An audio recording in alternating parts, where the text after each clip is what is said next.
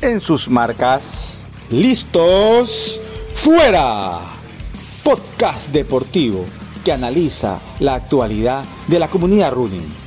Escúchanos y conoce las experiencias y motivaciones que llevan a nuestros invitados a participar en las principales competencias de los cinco continentes. Conduce Giovanni Romero y Eduardo León.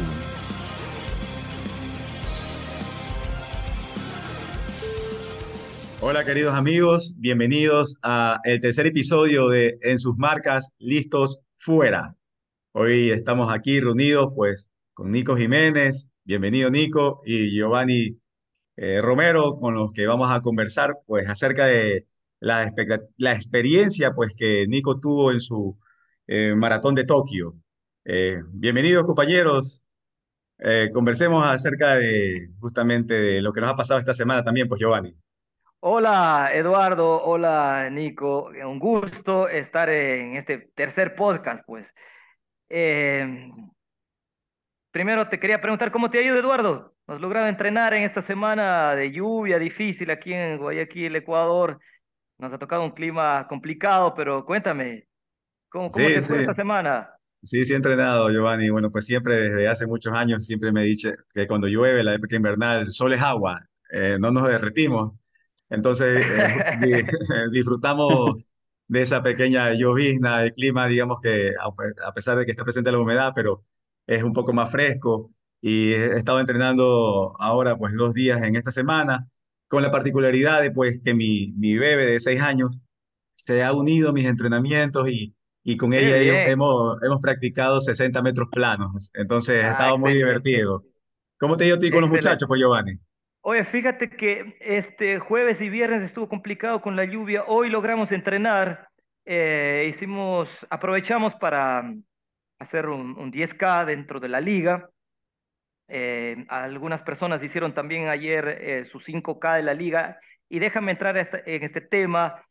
Satisfactoriamente hemos tenido mucha aceptación, muy buena aceptación de, corredores em, en la participación de la liga virtual. ¿no?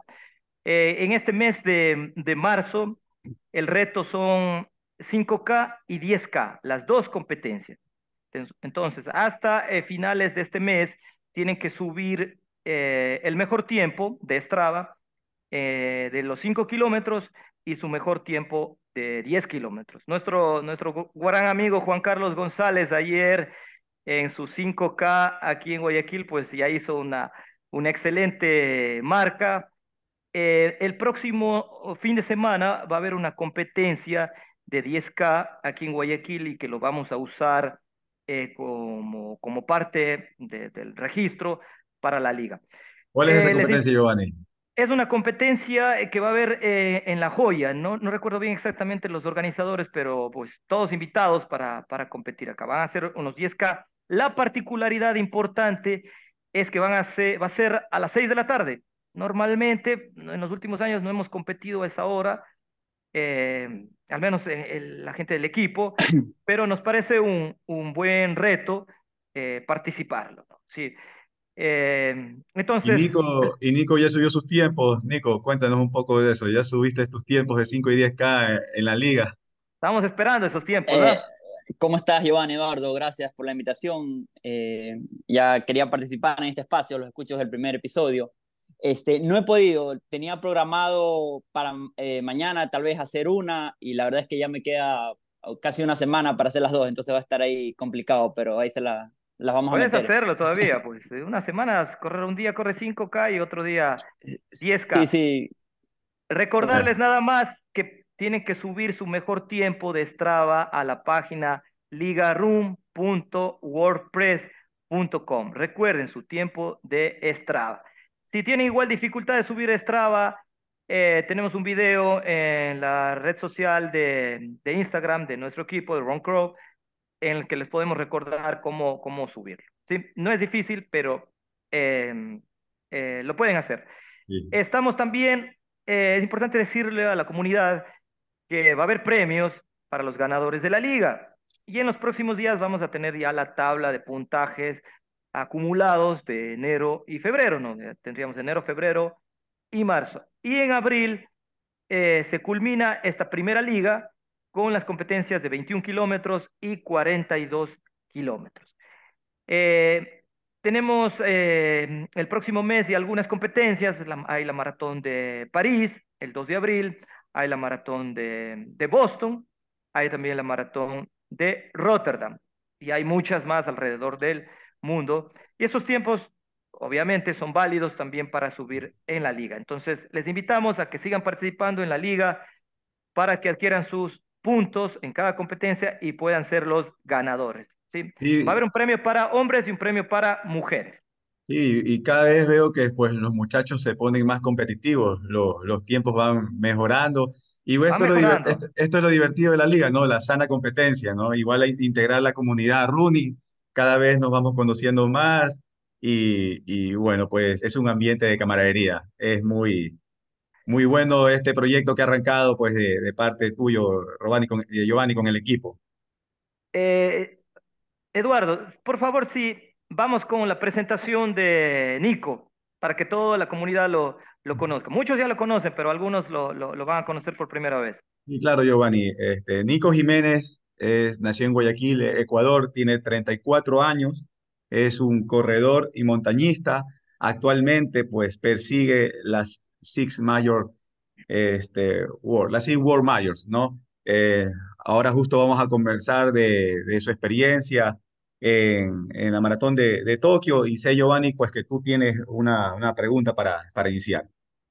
Oye, sabes que justamente ayer hablaba con el equipo y, y recordaba de, de, de, Chamonix, de Mont Blanc, y va a ser en agosto esta competencia. Eh, conozco a una persona que va a participar este año y le, le decía al equipo que que debería ser un proyecto deportivo, ¿no? Pero me parece que Nico, y ahora nos va a confirmar, eh, conoce allá Chamonix y, y Mont Blanc. Pero bueno, habla, habrá el tiempo para hablar de, ese, de, ese, de esa competencia en otro podcast. Nico, cuéntanos cómo, cómo te fue en, Tokio, eh, qué número de maratón fue, por qué fuiste hasta allá, tan lejos, eh, ¿Cómo clasificaste del tiempo? Cuéntanos en la parte deportiva, ¿cómo te fue en Tokio? Eh, claro, este, ¿por qué hasta Tokio? Bueno, es una de las seis maratones más importantes, como sabes, entonces estaba ahí en la lista de las maratones hacerlas. Esta ya fue mi cuarta maratón de las seis. yo había corrido ya las tres, que son en, en otoño, este, Chicago, New York y Berlín. Esta es la primera que corro ahora en, como en invierno, digamos así. Eh, clasifiqué no por tiempo, sino por sorteo. Eh, apliqué el año pasado eh, y salí favorecido y ahí me fui de una al ruedo a, a entrenar. Este, las últimas que corrí fue hace 10 años, entonces igual me, me tomó como algunas cosas como primerizo, los nervios, sí, o sea, y, y, las cosas de la maratón. No, no, no sé en qué momento pasó 10 años desde que había corrido. ¿Hace 10 años corriste el anterior maratón? Eh, sí, fue, fue en 2000, nueve años sería realmente, fue en 2014. ¿Por, qué? ¿Por qué ese espacio? ¿Qué pasó? Eh, no, no sé qué pasó, este, eh, creo que no salí, sabes que realmente yo creo que es complicado entrenar para estas otras tres maratones que son al principio del año, que es Tokio, Boston y Londres, eh, porque siempre te coge aquí al final del año la Navidad, el fin de año, las lluvias, que es bien complicado entrenar. Eh, yo había salido en el 2017 ya en el sorteo para Tokio, pero no fui justamente por eso, porque no alcancé a entrenar bien al final y dije, chuta, irme tan lejos y, después no quedar feliz con mi tiempo. Y no fui, me arrepiento, porque después volví a aplicar y fue complicado volver a salir en lotería, pero sí, pero, salí. Pero lleva, esta, la de Tokio es la, es la, la cuarta maratón, ¿no? O sea, ya está cerca del objetivo. La, la quinta, ¿cuál tienes en tu, en tu camino? Eh, Sí, mira, cuando apliqué para Tokio, ya este, creo que fue por agosto más o menos, y justamente el día que eh, te decían si ibas o no, era un, un, lunes de octubre, no me acuerdo ahorita, por ejemplo, era el 7 de octubre, y el 6 se cerraba Londres. Entonces yo dije, chuta, voy a, voy a aplicar Londres y no salgo en Tokio.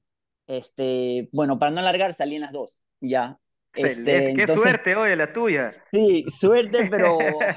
Increíble. Pero me, me, va a tocar ahora sufrirla, ¿no? Eh, Londres es en cuatro semanas, me queda, eh, prácticamente. Entonces ya hoy día arranqué nuevamente con una pequeña larga. Eh, sigo, sigo molido todavía las piernas de la, la maratón. No, no he logrado todavía recuperarme. Este, entonces, esa sería la quinta. Dime. ¿Y la competencia qué, qué tan difícil fue? en Tokio. se veía que hacía mucho frío. Nosotros, nosotros te seguimos en, la aplicación, pero eh, sí en las imágenes eh, sí se veía bastante frío. Eh, cuéntanos, ¿cómo, ¿qué pasó ahí? Claro, este, Tokio es la maratón más fría, a mi parecer, de las seis, ya, porque es la que más comienza a pegar el invierno. Ese día estuvo más o menos por los 6 grados, pero había bastante viento también, que ese viento te, te baja ahí la temperatura bastante. ese frío igual es bueno, es bueno para correr, nosotros que venimos del calor nos ayuda, eh, casi que sientes que no sudas, pero el frío, lo malo es cuando estás ahí esperando, por ejemplo, desde las 7 estuvimos ahí y la carrera empezó 9 días, o sea, fueron dos horas, aguantando frío y justo empezaba como en un, un paso desnivel, en, un en una parte alta que te pega más. Gobierno, creo que parece. Sí, sí, en un, en un lugar que te estás congelando. Es bonito, pero te estás congelando. Entonces... Y para, para simular ese frío, Nico, este, ¿corriste acá en Cuenca, en Quito, o, o no, no, contempló parte del entrenamiento? Caja, se fue el caja, eh, se fue el caja. No, no pude ir para esa, para esa de ahí, este, pero no, no pude hacer nada contra el frío. Sí, es, un inconveniente con la ropa, más que todo, porque... ¿Qué ropa usaste? eh, o sea, me tocó usar una camisa, una licra manga larga, ah, eh, sí, y también una licra larga en las piernas. Eh, guantes y, y, eso. Al principio estuve ahí con, ya tenía otra ropa, pero me la saqué a lo que empezó la carrera. Eh, sí, es, complicado aquí probar esa ropa del frío porque te, te, cocinas aquí si sales a correr una larga cosa ropa, ¿no? Y... Oye, y al principio es una bajada ahí, ¿no? En el recorrido de Tokio y saliste rápido y luego el cansancio, ¿dónde se te... ¿En qué kilómetros sentiste lo más difícil? Claro, a ver, te cuento un poco. Este, bueno, como llegué a las 7, entré a mi, a mi corral enseguida para tratar de salirlo más adelante. Estaba ahí bien, bien posicionado en el corral, pero me dio ganas de ir, de ir al baño. Y dije, aguanté ahí como media hora y dije, pero aquí no voy a aguantar una hora y media más. Y me fui, y a lo que me fui al baño estaban colapsados. Tuve ahí como unos 50 minutos o una hora en esos baños haciendo fila eh, hasta que ya llamaron por... Había muy pocos baños ahí, la verdad es que no estaba, no lo organizan como otras que había corrido en Estados Unidos, está, no había suficientes baños, había bastantes, pero igual son 38 mil personas, entonces no, no abastecen y, y, todos quieren ir al baño. Entonces prácticamente nos llamaban ya por megáfono que la carrera iba a comenzar porque cerraban unas rejas, tenías que entrar 10 minutos antes. Y en ese momento que llamaron ya la gente se fue corriendo, yo no entendía, pero sabía que era eso porque era en japonés. Ahí se liberaron los baños, me metí ahí al baño, ahí como al apuro y me fui corriendo al corral y perdí todo lo del corral porque de estar adelante me pasó pasé atrás. Entonces, por ejemplo, yo salí en el corral C y terminé saliendo prácticamente en el D, que era el, el final del C. O sea, no saliste en tu corral. Sí salí, pero, eh, o sea, fui el... en la parte final, de tu corral, entiendo. Como que, como que, digamos, estás al final del C o al principio del D, entonces claro. está al final. Entonces, eh, bueno, ahí sí, al principio tiene un poquito de bajada la, la, la carrera, como unos 3 kilómetros más o menos, pero iba frenado, no, no estaba bien ahí porque era mucha gente y la, la carrera en Tokio, eh, se había leído que la gente se quejaba, no es muy ancha las calles, son anchas, pero no lo suficiente eh, y tienen muchas viradas en U la carrera. O sea, van, van, y vienen, ¿no? O sea, que van en una avenida y regresan por el otro. E, exactamente, y esas viradas se arma un pequeño, pequeño tráfico ahí, por así decirlo. Yo la cogía bien abierto para evitar el tráfico, pero entonces tuve los dos primeros kilómetros eh, atrapado, por así decirlo, en el tráfico, casi que me iba golpeando. Eh, eso me desconcentró muchísimo al principio. Eh, y adicional, no pasé, o sea, perdí como unos dos minutos más o menos en, en, la, en marcar la salida, entonces mi tiempo iba diferente con reloj, ¿no? pero bueno. ¿en, qué, ¿en qué momento supiste que lograrías bajar las tres horas? O sea, te dijiste, ya, lo logré. Sí, a ver, mira, como empecé con este, este problema al principio, ya empecé en contra, como con dos minutos que había perdido ahí, con, en pasar eh, eh, y, coger mi puesto, por así decirlo, en la carrera. Entonces iba ahí desconcentrado y al kilómetro 10 más o menos me vinieron otras ganas de orinar. Como había orinado al apuro, no, o sea, otra vez. y, y, no, y, no, y no podía tomar agua porque no aguantaba. Entonces dije, ¿qué hago? ¿Qué hago? Y me fui pensando, ¿qué hago? Orino, no, no, no, no y finalmente vi unos letreros del baño, pero estos baños decían a 200 metros. Entonces yo calculaba 200 metros para allá, 200 regreso, 400, no, es, es, una locura, no voy a perder. Y o sea, no estaba en la avenida, en la, en la calle del recorrido no estaba el baño. Eh, o sea, pero tenías que meterte a un lado algunos metros. Uh, entonces, entonces, imagínense perder todo eso. Pero yo dije, bueno, ¿qué hago? Irme toda la carrera sin tomar agua va a ser peor. Entonces cogí y hasta que encontré uno por el kilómetro 15, 16 y que decía, aquí nomás eran como 10 metros. Ahí me metí corriendo justo y se mete una persona que estaba por ahí que no era corredor y me metí al lado y una señora me dice, no, no, no, Igual me metí, lo sé, y después me cuenta que eran las mujeres, pero bueno. Y bueno, de ahí los japoneses no te dijeron nada ese rato. sí, pero bueno, ahí después de, de, ir al baño ya como que me quité esa presión, traté de ir rápido ese kilómetro para recuperar, y ahí cogí mi pace. Iba en el pace de, la, de menos las tres horas, eh, tenía un tiempo ahí de sobra que dije, bueno, al final siempre te subes y es normal, ¿no? Eh, la carrera como hasta el kilómetro 25, digamos, pasó fácil, los kilómetros venían 23, 24, 25. A partir del 25 ya empecé a ver el reloj y ya veía 25 y medio, 25 con 700, 26 Y después otra vez 26 y medio, o sea, ya se hicieron un poquito más largos. Ya sí son más largos. Eh, pero iba bien, seguía ahí en el pace. Al kilómetro 30 eh, vi que me vi un kilómetro, porque me suena el reloj, a kilómetro lo voy viendo, y se me subió como, digamos, unos 45 segundos del ritmo que iba. Y dije, chuta, qué raro, porque no, no me sentí que había bajado la velocidad. Dije, tal vez algún problema con reloj o algo. Bueno, seguí. Y el siguiente kilómetro, igual. Y dije, ah, no, ahora sí me, me quemé y no me di cuenta, porque no sentía yo que iba más despacio. Entonces ahí me preocupé ya por el 32. Ahí aceleré un poquito, o sea, aguanté hasta el 35. Y ya en el 35, sabes que ya se pone un poquito más complicado. Ya, pues se pone eh, difícil. Sí, ahí tomé un gel antes, que creo que lo tenía programado para el no sé, después un kilómetro me lo tomé antes. Y, y, bueno, mi plan siempre desde que entrené acá era terminar la maratón fuerte. Yo quería terminar la maratón con un 5K fuerte, porque las anteriores no las había podido terminar fuerte. Entonces, mi meta era acabarla fuerte. Entonces, yo dije, bueno, al 37 acelero y recupero esto que por aquí he perdido. Pero bueno, llegué al 37, acelero, tenía la energía, bajé el pace de lo que iba como 30 segundos. El siguiente kilómetro lo hago y al tercero ya era el 39 empiezo a sentir, ya venía como con los isquiotibiales que algo sentía ahí, de algo sentía. Y bueno, y vos que se me empieza a subir, a subir, a subir, eh, como que el, el atencionarse el y dije, chuta, no me va a un calambre, me a calambre, cojo y paro.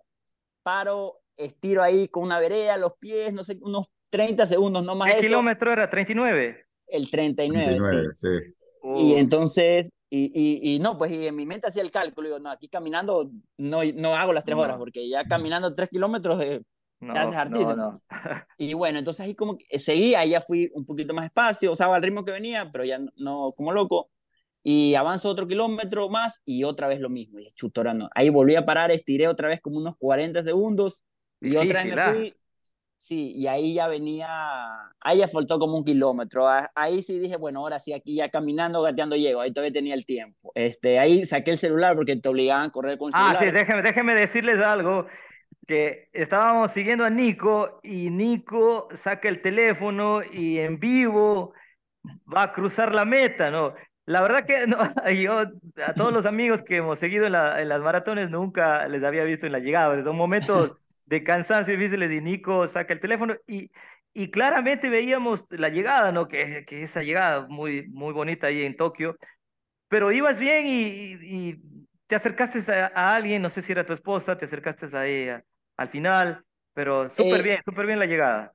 Sí, sí, bueno, a ella la vi por, por ir filmando, no la, no la vi, ella me está gritando ahí, este... Pero se escuchó que, tu, que, era tu, esposa, sí, sí. Sí, sí, ella me gritó y al final eh, es muy chévere, el, el, último kilómetro vas como por un pasillo que están todos estos árboles, no están todavía florecidos esto, lo del Sakura, pero pero muy chévere. Pero sí, bueno, ahí no sé, me dio ganas de sacar el teléfono, no, no soy mucho andar subiendo así en redes, pero ahí grabé la, no sé, fueron los últimos cuatro o sea, no, no era tu plan sacar el teléfono y filmar la última parte, o sea. Eh, no, yo nunca corro con el teléfono, pero esta maratón te obligaban a llevar el teléfono, entonces lo, lo, tuve ahí paseando. ¿Por qué? ¿Por qué te obligaban a llevar? ¿Por qué llega, obligaban a eh, llevar el Sí, a ver, esto aquí fueron medidas de la, que usaron en las Olimpiadas, eh, que recién fueron hace poco en Tokio, por tema de la, del COVID. Tokio estuvo cerrado hasta octubre del año pasado. recién ahí lo abrieron al mundo. O sea, imaginemos que estuvieron como aquí en Guayaquil los primeros dos meses, abril, cuando empezó el COVID, ellos estuvieron así encerrados hasta octubre del año pasado. Entonces, aún tienen muchísimas medidas, allá el 100% de las personas están usando mascarilla y todo esto. Entonces, la medida del teléfono es que en el celular tú tenías que, como 10 días antes, estar poniendo tu temperatura diaria, cómo te sentías, eh, tenías que hacer unas, unas pruebas de COVID eh, el día viernes y el día sábado antes de la maratón y subir ahí los resultados. Y prácticamente eh, antes de entrar al, a la maratón, tenías que enseñar ahí un código que tenías una aplicación, de ahí en el corral, o sea, era hartísima seguridad, eran cosas que te retrasaban bastante también. Características de Japón, eso, ¿no? Características propias de ese país. Correcto, sí. Excelente. Te felicitamos, eh, Nico, por ese sub tres horas y por toda esa experiencia eh, deportiva vivida ahí, pues, y te acercas más a, completar la, la Six Major. Vamos, Eduardo, con tus preguntas, por favor, que, que, hay mucho interés de, de, conocer cómo, cómo le fue en Tokio. Claro, este, Nico, bueno, yo he escuchado atentamente cómo nos has ido narrando tu competencia y la verdad es que he sentido como que si voy al lado tuyo corriendo con cierta, cierta angustia, pero y, y, y, escucho pues que hay muchas cosas que surgieron de último momento que a lo mejor no estaban programadas para como tú querías correr la, este, la competencia. Y muchas veces nos dicen, pues también, ¿no? ¿Verdad? Que uno solo va a la, a la carrera a retirar la medalla pues, y, y, se, ven, se nota claramente que así, así no es. Entonces, eh, yo quería, más allá... de algo eso de retirar la medalla. Más, mucho más que eso. Entonces yo quería conocer, este, eh, Nico, a, más de la barrera del lenguaje y la barrera del horario y también esta barrera pues eh, con, de la emergencia sanitaria, que los, conocemos que los japoneses son bien estrictos, eh, ¿cómo pudiste manejar esto? ¿Cómo pudiste superarlo para que no afecte finalmente en tu rendimiento en la, en la competencia? Eh, claro, mira, yo siempre digo en la maratón te afecta todo, ya, o sea, 42 kilómetros es bastante, eh, tres horas o si haces dos horas y media o cuatro o cinco, eh, si tienes por ahí un hilito en la camisa suelto, eso te termina raspando, si no dormiste bien, terminas al día siguiente cansado, algo, todo te afecta. el viaje es largo, es largo para allá, para esta unidad yo salí el día martes en la tarde y llegamos allá el jueves en la 6 de la tarde, algo así. Entonces, no, yo creo que no alcanzar a recuperarme hubiera sido bueno ir tal vez un día o dos días antes, ya. No tanto por el cambio de horario, porque sí puede coger el sueño más o menos, pero el cansancio, si estás cansado del viaje, ir sentado ahí eh, con las piernas, cargando las cosas y todo esto. Eh, si el idioma es una barrera, realmente en Japón no hablan mucho inglés, ya. Eh, yo pensé que hablaban un poco más, pero no, no hablan mucho. Eh, ahora, bueno, tienes traductores en el teléfono, unas cosas que escaneas, que te ayuda bastantísimo. Eh, Tokio está un poco diferente ahora por el tema que hablaba lo del COVID. Ya, yo no sé si el día de mañana eh, van las personas que nos escuchan a correr la maratón el año, el año que viene y te van a decir, no, Nico está loco, aquí no esperé, no tuve que presentar nada de esto, no sea... Claro, porque las cosas ya pueden haber cambiado, ¿no? Hoy en día no, no estaban así, creo que esto afectó mucho. Por ejemplo, el día que fui a la feria, a retirar mi número y yo había calculado no estar mucho tiempo ahí porque es normal que ahí te canses porque quieras andar comprando cosas y todo. Y terminé estando como tres horas recién para recibir mi número porque eran unas filas, si eran unas filas interminables porque tenías que presentar estos códigos que te digo y hacías una fila una hora, presentas el código y ahí te mandaban a otro lado y era otra vez la fila para presentar otra cosa. fue, una cosa de loca, había pudimos, Pudimos revisar este, la foto justamente que nos compartiste y por ejemplo esa espera en la fila no sé si eh, eh, por temas de medidas de emergencia sanitaria podías conversar con el, compañero de adelante, con el compañero de atrás o, o cómo fue que también se espera. Sí, de seguro había algún letrero por ahí que no lo recomendaba hacer, pero la gente lo, lo hacía igual. Sabes que eh, yo estaba en un grupo de, de, la maratón de Facebook, digamos por decir, que era que bastantes extranjeros. este año, como dato, se rompió un récord Guinness ahí en la carrera que terminaron más de 3.000, no recuerdo, 3.000 y algo. Fueron más de 3.000. Sí, de personas que completaron los Six Majors. Entonces, había bastantes, digamos, extranjeros, porque bastante esa gente es extranjera, por lo que la maratón había estado cerrado como dos años. Eh, entonces, había bastante público de afuera, bastantes personas que se quejaban, en otro lado no es así, si es acá, pero fue una maratón de Tokio con bastantes extranjeros que normalmente no lo tiene, eh, que es complicado llegar con, con el sorteo y, y todo esto aquí. Eh, por ahí otras cosas de ir allá, vayan preparados con todos. Me pasó, por ejemplo, eh, que estoy buscando unos zapatos ahí y ASIS, que yo corro con ASIS, es de Tokio, eh, no habían las tallas, por esto mismo que habían bastantes personas afuera, no había las camisas de la maratón que te dan, no, la oficial, sino las que compras como que este estaba todo agotado, sold out. por ahí con la comida me tocó correr también en la última noche, te pasas siempre entrenando y no conseguí, me tocó comer unos arroz, a un arroz de blanco ahí del convenience store que, que te venden, prácticamente lo metí al microondas y me comí arroz blanco. Ese fue mi, mi carbo loading. Estuvo bueno, ahí me pedí otro más para el desayuno, después fui a comprar. Nico, eh, he sabido que, que la, la expo de la Maratón de Tokio no, no, es, no es tan bien organizada, por decirlo, ¿no? Por, no, no es como la de Chicago que, o la, las de Estados Unidos en general, ¿no? Chicago y la de Nueva York. Eh, y, y sí, ese tiempo que ocupaste, pues mucho, mucho mayor, ¿no? Y el cansancio que, termina igual afectando. Y decías también que hubo más de 3.000 atletas que completaron la Six Major y vi un caso de una familia, creo que fue un papá y como cuatro hijos que también completaron. ¿Qué, qué otra recomendación específica le, le dieras a, a, los atletas que están buscando ir a Tokio para el 2024? Eh, apliquen, que no se les pase la fecha del, del sorteo. Buen punto.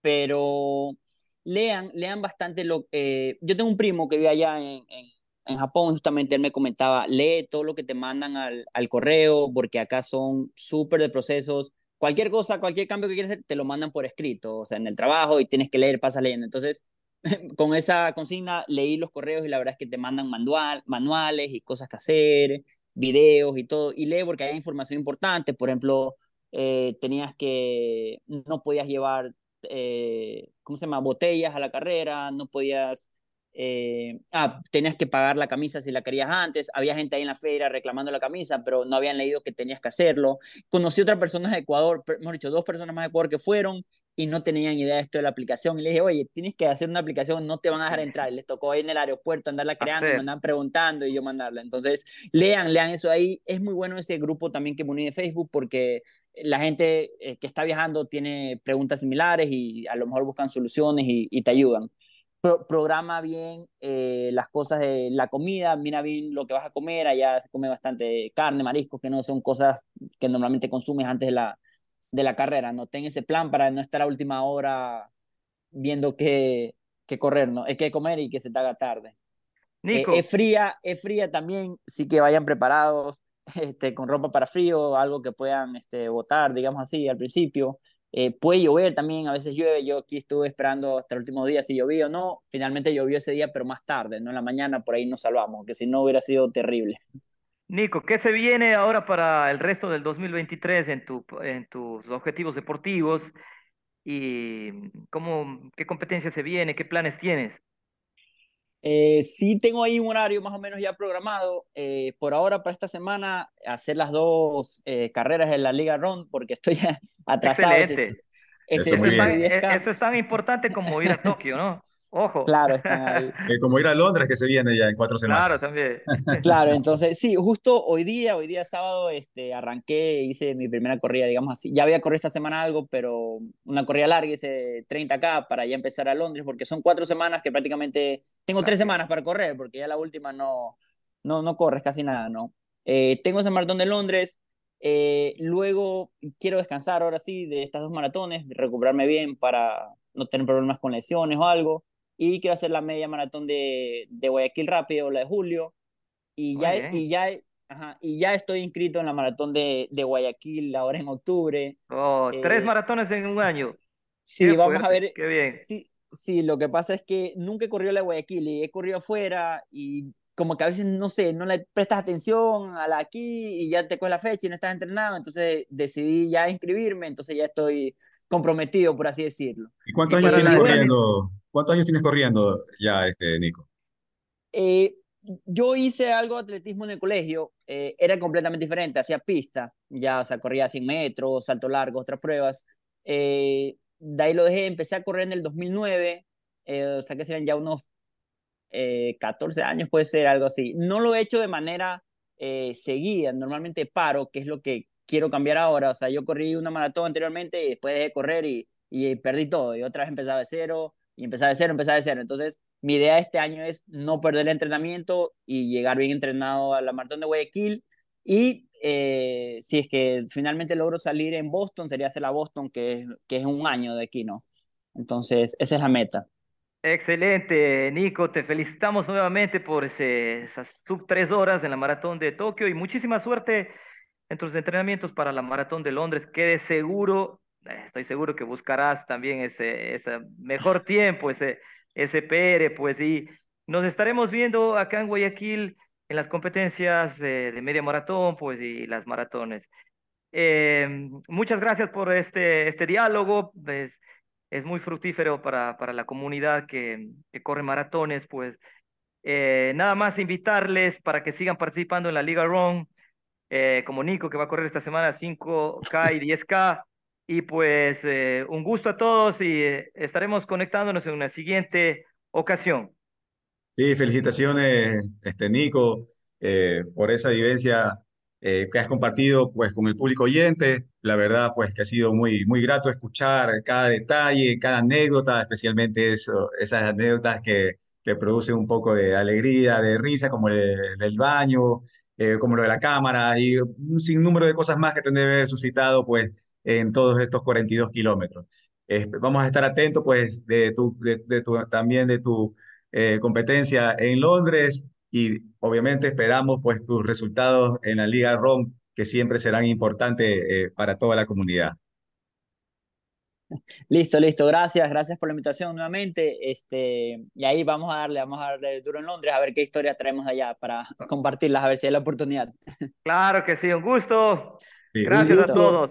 Esperamos pues vernos y que nos escuchen nuestros oyentes en el próximo episodio. Hasta la próxima. van a estar buenísimos los siguientes episodios. ¿ah? Sin duda alguna. Sin duda alguna. Nos vemos, Giovanni. Nos vemos, Nico. Gracias por compartir con nosotros. En sus marcas, listos, fuera, es un proyecto de Ron Crew S, equipo de corredores que ayudan e inspiran a las personas a través del running. Síguenos en Instagram